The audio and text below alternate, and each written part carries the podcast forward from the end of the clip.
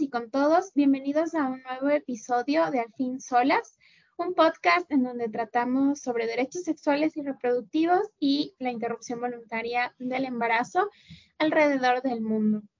El día de hoy eh, estoy muy emocionada porque contamos con una invitada muy especial eh, para que nos pueda conversar sobre uno de los casos que justamente hace eh, algunos días atrás se pudieron escuchar en una audiencia pública sobre el caso de Beatriz, que podría ser histórico y pues marcar un precedente importante en el sistema interamericano y a nivel regional respecto al acceso a la interrupción eh, del embarazo. Así que el día de hoy estamos junto a Erma Araujo.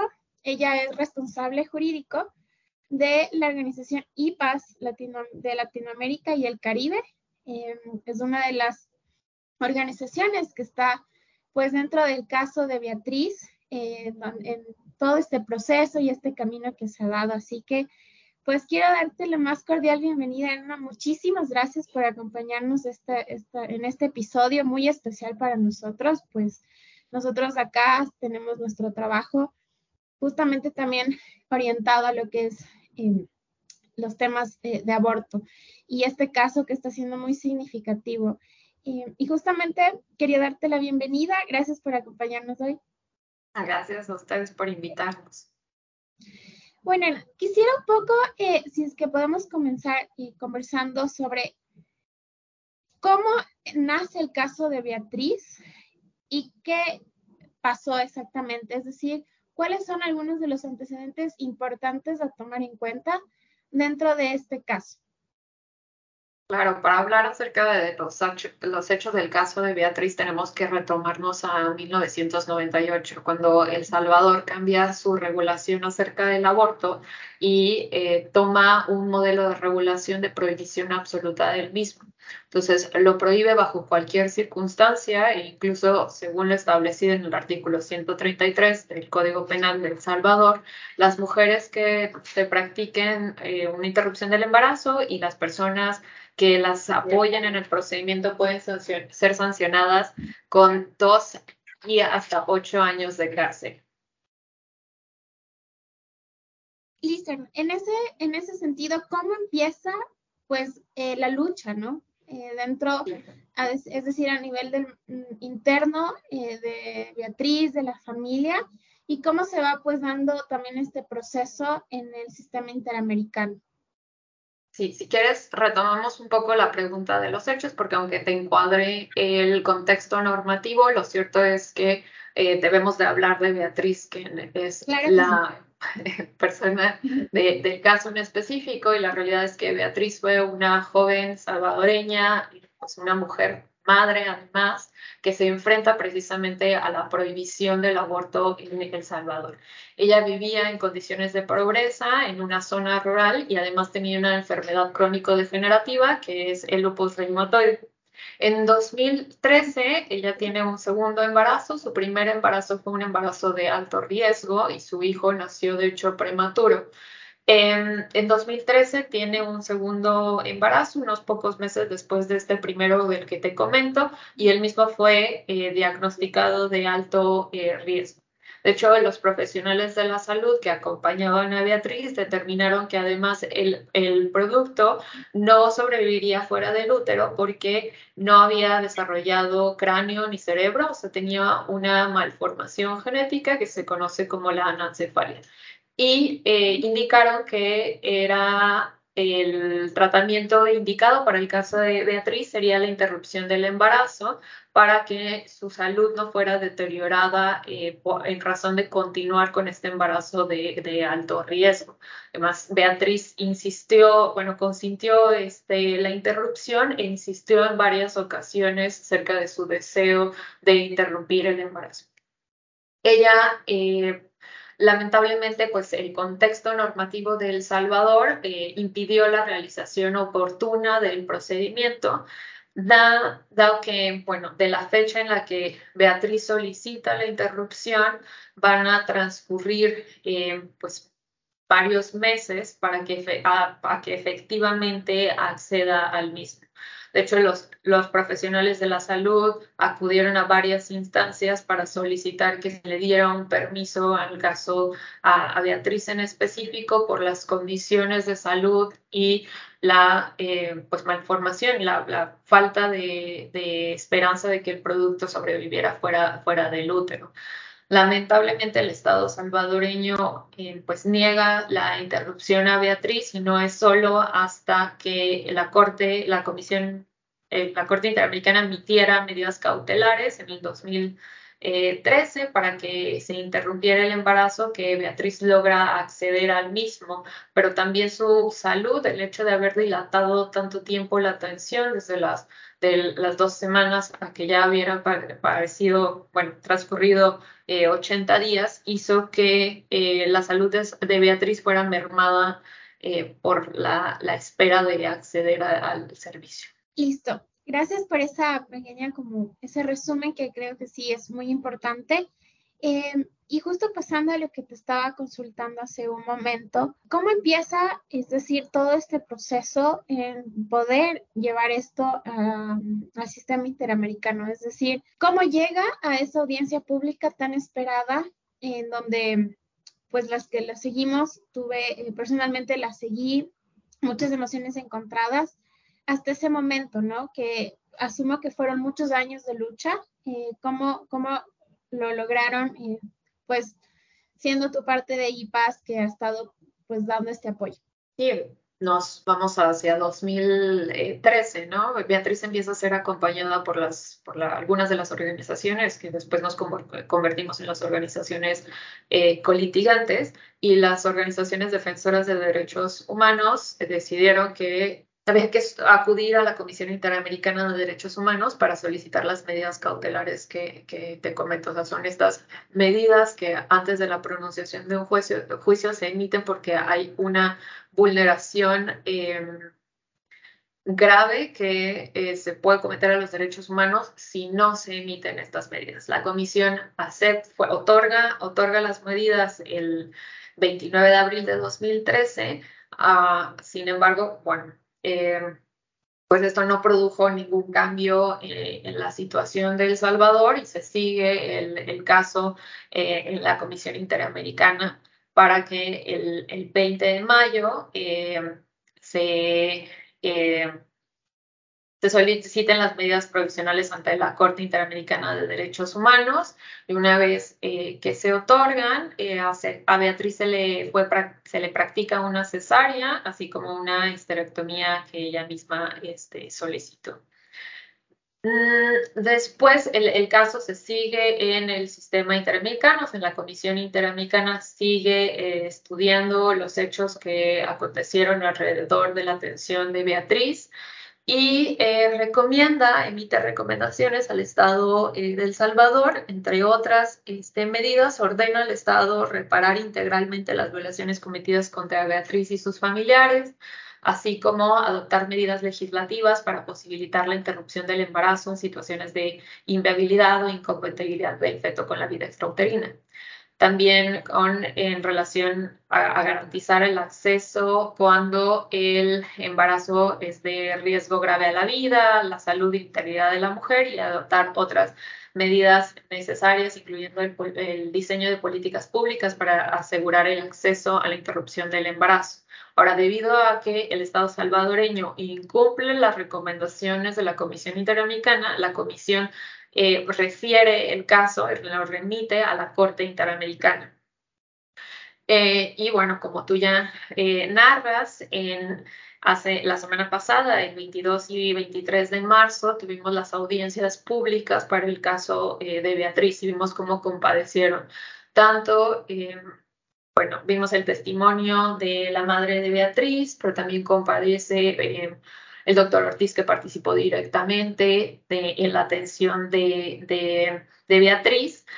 Y eh, nos acompaña a su vez algunos expertos que el Estado ofreció y una experta, eh, Isabel, que es, fue ofrecida por la Comisión Interamericana.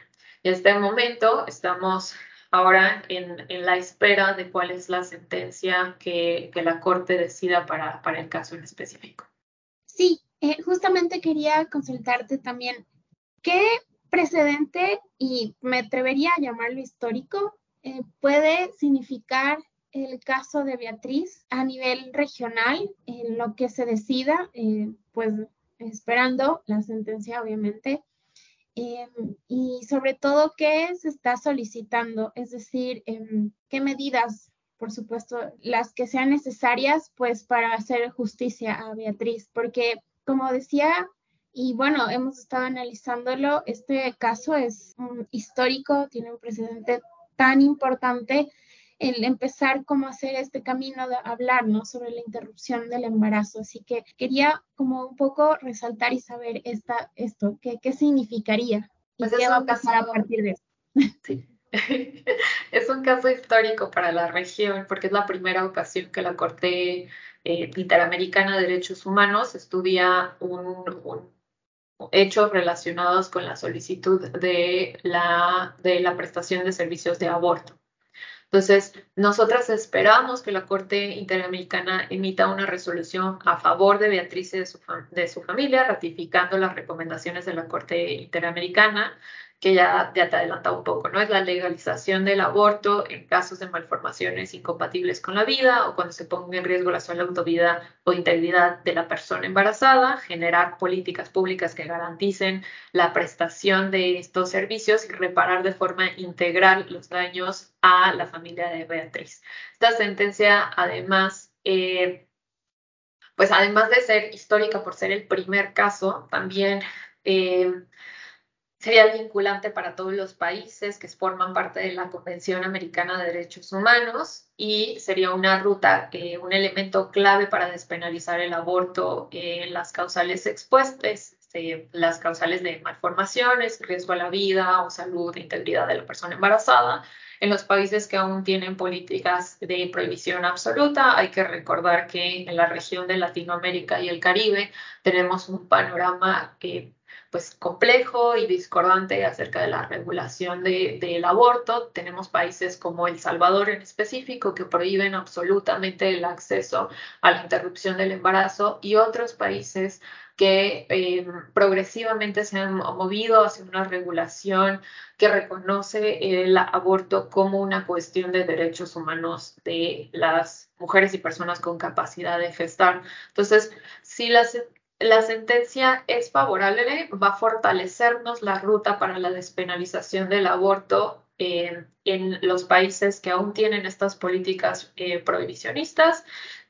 También una sentencia podría ser retomada por los órganos de los estados de la este, región, tanto como en el poder eh, judicial como en el poder legislativo y ejecutivo para la creación de medidas de atención a la salud y acceso a la interrupción del embarazo. Es este servicio de salud que millones de mujeres vamos a necesitar a lo largo de nuestra vida reproductiva y la realidad es que la prohibición absoluta del servicio no hace que nosotras eh, dejemos de necesitar ese servicio, sino que solo eh, pues nos condena a tener situaciones como las de Beatriz, en donde nuestra eh, vida y salud se pone en peligro.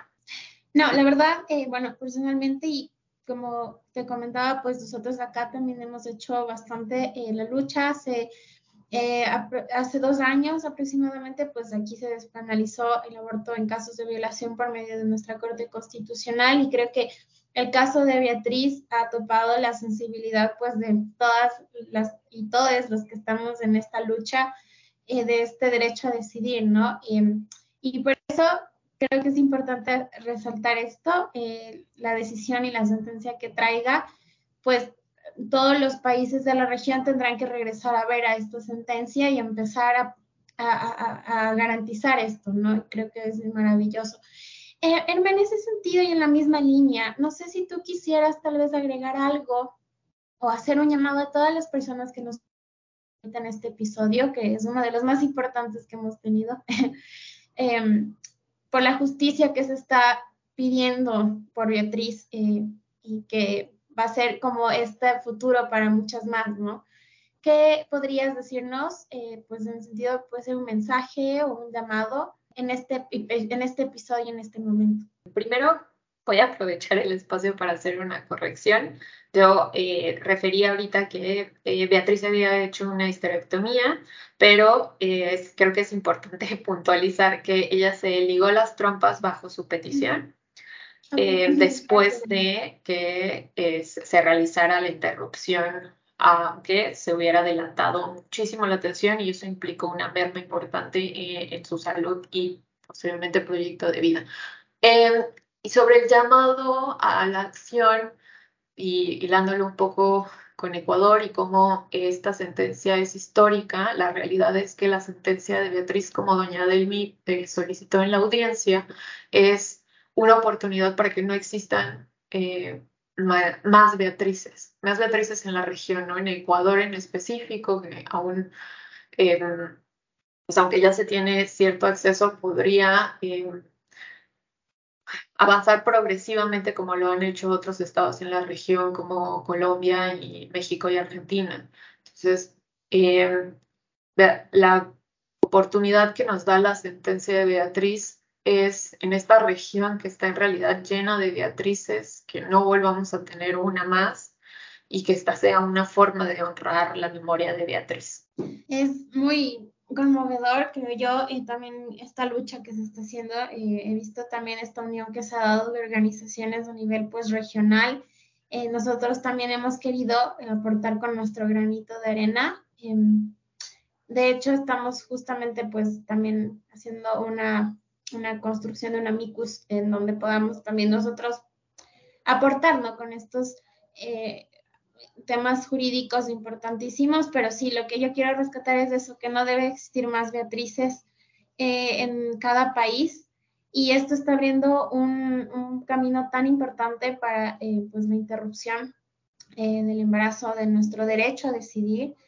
Y por eso quería como resaltar a todas las personas que nos están oyendo el caso de qué gran importancia que es que al fin en esa audiencia pública se pudo escuchar lo que se pide eh, es maravilloso. Eh, te quiero agradecer mucho, Irma, por habernos acompañado en este episodio. Y pues eh, ahora no sé qué siguientes pasos hay, pues asumo que es la espera de la sentencia y a partir de eso, pues el cumplimiento y también pues empezar que todos los países empiecen a tomar en cuenta y a tener, a tener la atención necesaria, ¿no? A lo que pase con, con, con la decisión de la Corte.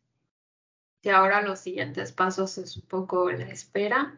Igual agradecerles a ustedes por, por presentar, bueno, estar eh, en vías de presentar este amicus que será muy importante para la región, para que la Corte eh, pues escuche como el, la falta de garantía del acceso al aborto vulnera eh, múltiples derechos y las perspectivas que tenemos dentro de la región lo, lo respaldan.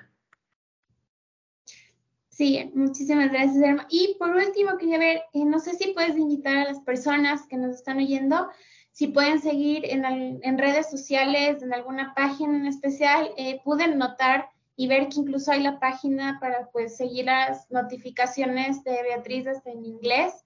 Y no sé si les puedes invitar eh, si hay en Twitter, Instagram o cualquiera de estas, estaría súper, súper para que puedan unirse también para, sobre todo que estén al pendiente de lo que va pasando. Claro, eh, tenemos una página en específico para darle seguimiento al caso de Beatriz, es justiciaparabeatriz.org y ahí pueden tener más información acerca de los hechos, el contexto, eh, se cargaron las audiencias, algunas entrevistas que, en su momento se dieron con Beatriz. Eh, y nos pueden seguir en Twitter, Instagram y Facebook como Beatriz VS, que es versus ES, o sea, Beatriz contra El Salvador. Y allá pueden encontrar más información y seguramente les, en, tan pronto tengamos la sentencia, la haremos llegar por esas vías a más personas sin decirles que pues la Corte Interamericana la publicará por sus propios este, páginas de internet e igual estar a la espera de la audiencia pública de notificación de sentencia. Instagram me parece importante para pues, seguir porque también ahí es muy, muy importante la información. quiero agradecerte una vez más eh, por acompañarnos en este episodio tan importante y a todas las personas también que pues nos han escuchado. Eh, gracias.